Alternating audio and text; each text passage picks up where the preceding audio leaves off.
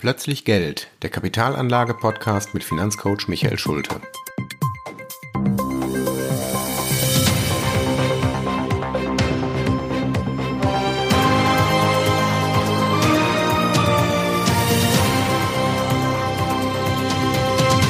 Folge 19, das achte Weltwunder. Ja, hallo und herzlich willkommen zu meiner letzten Folge im Jahr 2023. Das wird eine Weihnachtsfolge und ich habe mich so ein bisschen schwer getan, habe überlegt, was mache ich denn zu Weihnachten? Mache ich auch einen Jahresrückblick oder erzähle irgendeine Weihnachtsgeschichte? Das hat aber dann wenig mit dem Thema Finanzen zu tun. Auf der anderen Seite wollte ich jetzt nicht nur über Geld reden, passt auch irgendwie nicht zu Weihnachten. Und dann bin ich auf ein ähm, Thema gekommen, was vielleicht passt, und zwar zum Thema Wunder. Dazu wollte ich was erzählen, und zwar ein sehr weltliches Wunder. Äh, genau gesagt geht es um das achte Weltwunder. So jedenfalls hat Albert Einstein, der äh, wohl berühmteste Physiker der Geschichte, den Zinseszinseffekt bezeichnet. Und darüber soll es gehen, über den Zinseszinseffekt. Hört sich erstmal relativ trivial an, aber es ist etwas, was einem tatsächlich immer wieder die Gehirnwindungen verknotet zusammenfaltet. Also man kann es einfach nicht fassen. Und ich habe ein interessantes Buch gelesen, das ich jedem nur empfehlen kann. Das heißt Über die Psychologie des Geldes von Morgan Housel. Das ist eine anekdotenhafte Sammlung von erstaunlichen Geldgeschichten mit psychologischem Hintergrund. Und ähm, die Geschichte möchte ich auch gleich erzählen, worum es ging. Am Ende der Folge wollte ich noch ein kleines Geschenk einbauen. Auch das gehört zu Weihnachten. Äh, das wird natürlich ein virtuelles Geschenk. Also es geht um einen kleinen Rechentrick, mit dem Sie einen guten Zugang zum Zinseszinseffekt bekommen werden. Deshalb, es lohnt sich bis zum Schluss durchzuhalten. Ja, worum geht es und was war in diesem Buch eigentlich der Auslöser, der mich so fasziniert hat? Dieser Autor Morgan Housel hat äh, über Warren Buffett erzählt. Um Warren Buffett kommt man nicht drum rum, wenn man ein Buch über Geld schreibt. Warren Buffett wird als der erfolgreichste Anleger aller Zeiten beschrieben. Und in dem Buch wurde er so ein bisschen entzaubert. Es wurde nämlich klargestellt, dass Warren Buffett alles andere als der erfolgreichste Anleger aller Zeiten gilt. Er hat es zwar geschafft, seit seinem 35. Lebensjahr, als er bei der Warren, äh, bei der Berkshire Hathaway eingestiegen ist, eine jährliche Rendite von 20 Prozent zu erzielen, bis heute tatsächlich. Aber auch wenn das viel ist, es gibt amerikanische Hedgefondsmanager, die deutlich mehr schaffen die 30 äh, Prozent pro Jahr schaffen und das tatsächlich auch schon seit 10, 20 Jahren. Natürlich immer wieder im Schnitt, im Mittel mit hohen Schwankungen, aber die Rendite von 20 Prozent ist jetzt nicht das, was Warren Buffett tatsächlich auszeichnet und so erfolgreich ist. Tatsächlich ist es die lange Zeit, die er schon dabei ist. Denn der, äh, der Mann ist mittlerweile 93 und macht immer noch das Gleiche, was er vor 30 oder vor 60 Jahren gemacht hat. Also, was hat der Autor dieses Buches über Warren Buffett geschrieben? Er sagte, Warren Buffett hat mit 35 angefangen, 20 Prozent pro Jahr zu verdienen und hat im Rentenalter, wo also der normale Mensch in Rente geht, mit 65 nämlich, hat er erst, man höre und staune, 0,6 Prozent des Vermögens erwirtschaftet, was er heute besitzt. Andersrum ausgedrückt, in der Zeit nach dem 65. Lebensjahr hat er 99,4 Prozent seines heutigen Vermögens erwirtschaftet. Ja, da mag man doch eigentlich denken, was hat er denn die ganze Zeit gemacht bis zu seinem 65. Lebensjahr? Und vor allem, was ist denn danach passiert? Hat er da irgendwie geerbt oder wo hat er denn plötzlich einen Geldsegen hergehabt? Also warum ist über 99 Prozent seines Vermögens erst nach dem 65. Lebensjahr entstanden? Eigentlich versteht man das nicht. Die Antwort ist relativ einfach. Es hat sich nichts verändert. Es ging alles genauso weiter wie bisher. Es ist tatsächlich so, wenn ich mir ausrechne, was passiert, wenn ich ein Vermögen anlege zu 20 Prozent pro Jahr, dann habe ich nach 30 Jahren tatsächlich erst diesen winzigen Anteil dessen erreicht, was ich nach 60 Jahren erreicht habe. Also meine Kunden kennen mich ja ich bin ja jemand, äh, der grundsätzlich bereit ist, sowas zu glauben, aber mir haben sich tatsächlich auch erstmal, mir hat sich alles gesträubt, als ich das gehört habe. Ich habe gedacht, das kann nicht sein. Ich habe mir also eine Excel-Tabelle gebastelt und habe das einfach mal ausgerechnet, aber so, so getan, als ob ich mit 35 Jahren 100 Euro anlege und dann jedes Jahr 20 Prozent dazukommen. Und nach einem Jahr ist es ganz einfach, kommen dann 20 Euro dazu. Also im nächsten Jahr habe ich 120 Euro. Ja, wo soll denn dieses ganze Wachstum herkommen? Wenn ich die 120 Euro jetzt mit 20 Prozent aufzinse, naja, dann kommen im nächsten Jahr schon 24 Euro dazu und nach zwei Jahren habe ich schon 144 Euro. Im nächsten Jahr kommen dann 29 Euro und so weiter. Also das kann man jetzt hochrechnen, aber irgendwie kommt einem das doch relativ langsam vor, selbst wenn 20 Prozent eine Menge ist. Tatsächlich ist es aber so, dass wenn ich das ganze Spiel 30 Jahre durchziehe, also wir erinnern uns, uns nach 30 Jahren war Warren Buffett 65, dann sind aus den 100 Euro schon fast 24.000 Euro geworden.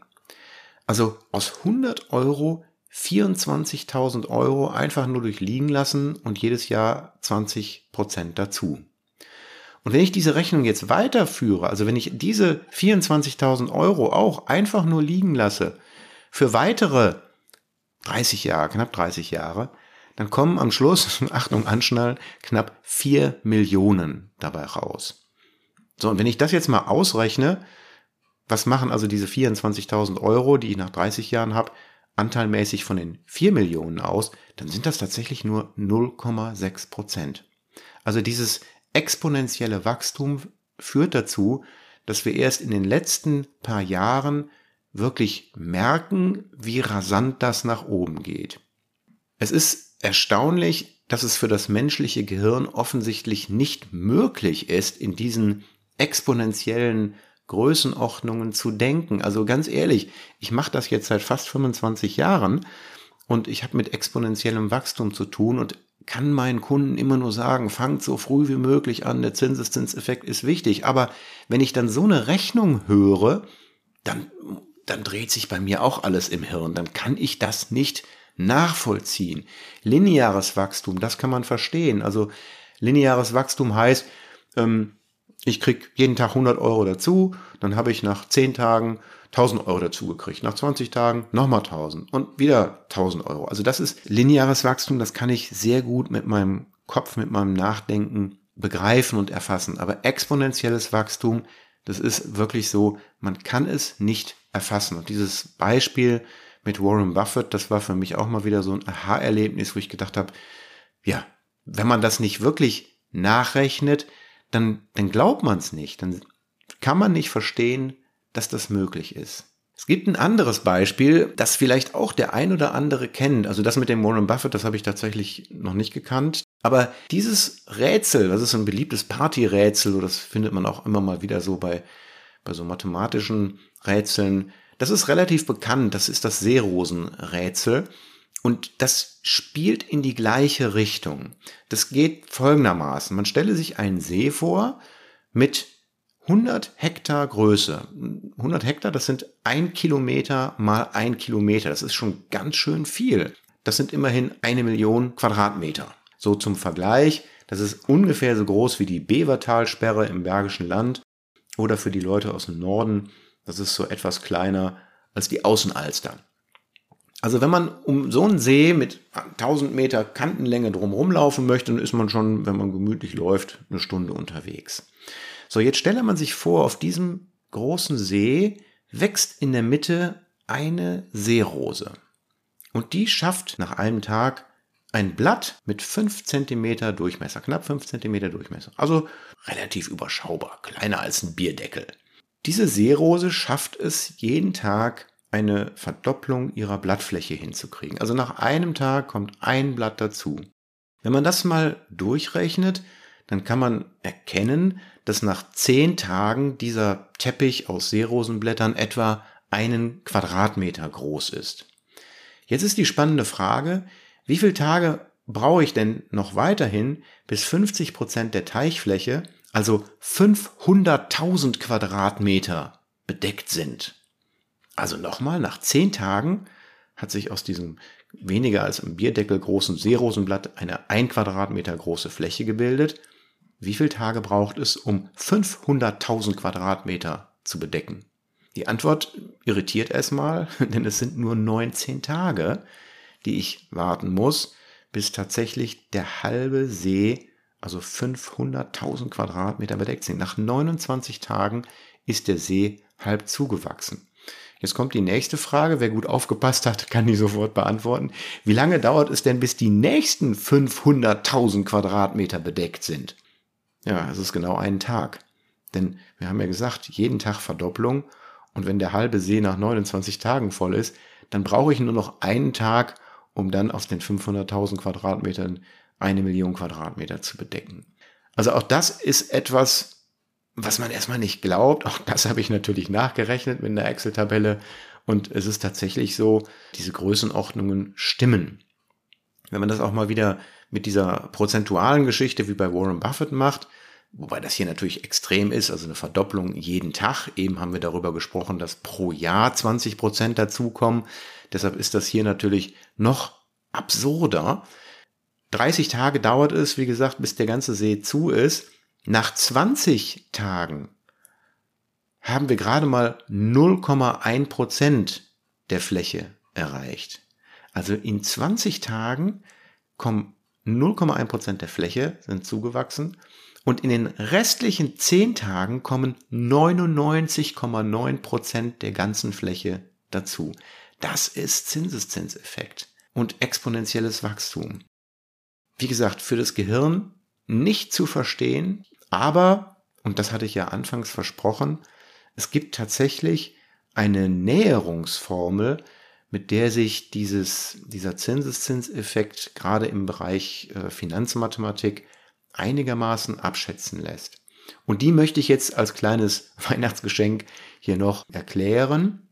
Man kann die auch im Internet nachgucken, also das ist jetzt keine Geheimwissenschaft, das ist was relativ Bekanntes und jeder Finanzberater kennt diese Regel und ich merke auch immer wieder, welches Erstaunen das bei manchem Kunden freisetzt, wenn ich diese Regel anwende, mit der man also in wenigen Sekunden ausrechnen kann, wie lange braucht es für eine Anlagesumme, bis sie sich verdoppelt hat.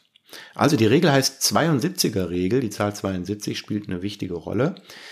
Ähm, sie ist nämlich die Antwort darauf, wie lange es braucht, um bei der Verzinsung von zum Beispiel 6% sein Kapital zu verdoppeln.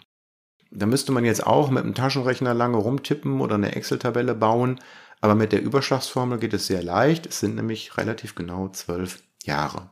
Warum ist das so? Weil 6 mal 12 gleich 72 ist. Wenn ich also die, den Zinssatz kenne, die 6%, dann muss ich einfach nur im Kopf 72 geteilt durch 6 rechnen und es gibt genau 12. Dann weiß ich also, bei 6% hat sich das Vermögen nach zwölf Jahren verdoppelt. Umgekehrt gilt die Regel genau auch. Also wenn ich 12% Rendite bekomme, dann dauert sechs Jahre. Also das ist ein, ein, Zusammenhang, der ist tatsächlich umkehrbar. Noch schöner ist es bei acht und neun Jahren. Das ist eigentlich so die Kombination, die man sich am besten merkt. Wenn ich acht Prozent mal als normale Rendite zugrunde lege, dann muss ich neun Jahre warten, bis sich mein Vermögen verdoppelt hat, weil acht mal neun ist 72. Bei 9% sind es 8 Jahre. Also, das ist eine sehr, sehr einfache und elegante Formel, die man sich leicht merken kann. Wie gesagt, einfach 72er Regel merken. Wo kommt das eigentlich her? Also mich hat das natürlich auch mal neugierig gemacht. Ich habe ja Ingenieurwissenschaften studiert und mir war also klar, das muss irgendwie eine, eine Reihenentwicklung einer Formel sein, wenn da so eine Konstante rauskommt. So ist es auch.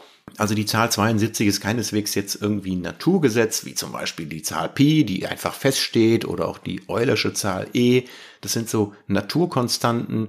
Diese 72 ist eben keine Naturkonstante, sondern tatsächlich das Ergebnis einer solchen Taylor-Reihenentwicklung.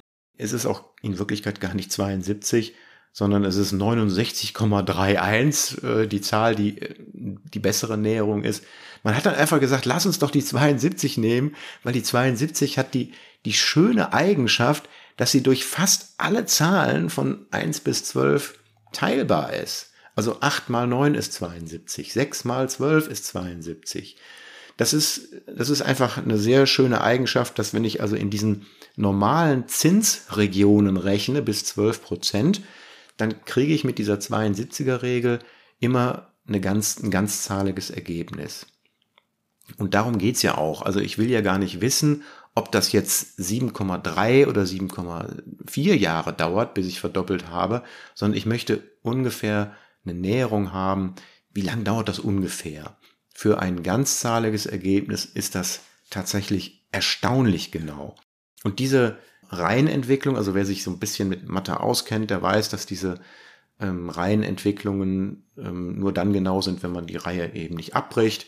Aber für eine Näherung sagt man, ich nehme dann nur die ersten paar Glieder dieser Reihe und habe eine Näherung, die dann in einer bestimmten, in einem bestimmten Zahlenbereich relativ genau ist. Und dieser Zahlenbereich, das ist eben das Charmante, dass man hier im Bereich von 1 bis 25 Prozent sehr genaue Ergebnisse bekommt. Nur für sehr kleine Zahlen oder für sehr große Zahlen gilt diese Regel nicht mehr. Beispiel, also wenn ich mit einem Prozent rechne, klar, dann kommt die 72 raus. Wenn ich das mathematisch genau berechne, sind es knapp 70 Jahre. Das ist schon ziemlich genau. Und ob es 70 oder 72 Jahre sind, ganz ehrlich, das ist auch egal. Denn wir haben natürlich niemals den Fall, dass wir über 72 Jahre genau ein Prozent Zinsen bekommen. Der Zins wechselt mal oder ähm, ich habe vielleicht ein bisschen Geld abgehoben oder was dazu getan. Also das ist hinreichend genau. Nach oben hin ist es noch genauer. Also wenn ich bis 25 Prozent rechne, dann ist es tatsächlich so, dass das, das ganzzahlige Ergebnis, also das gerundete Ergebnis mit dem mathematischen Ergebnis übereinstimmt. Deshalb, wenn man sich dieses, einfach nur diese Zahl 72 merkt, dann kriegt man ein sehr gutes Gefühl dafür, was Änderungen in der Verzinsung, in der Rendite letztendlich ausmachen.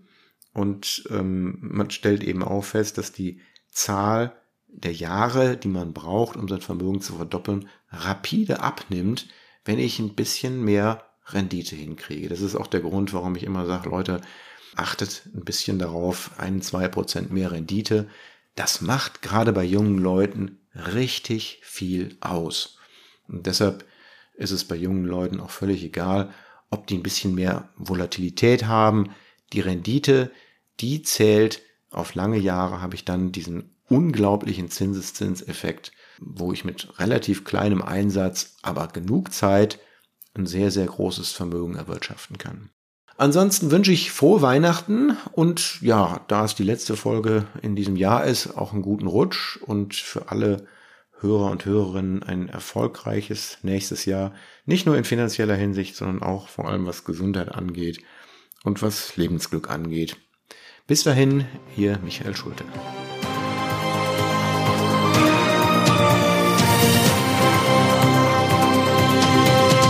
Das war Plötzlich Geld, der Kapitalanlage-Podcast mit Finanzcoach Michael Schulte.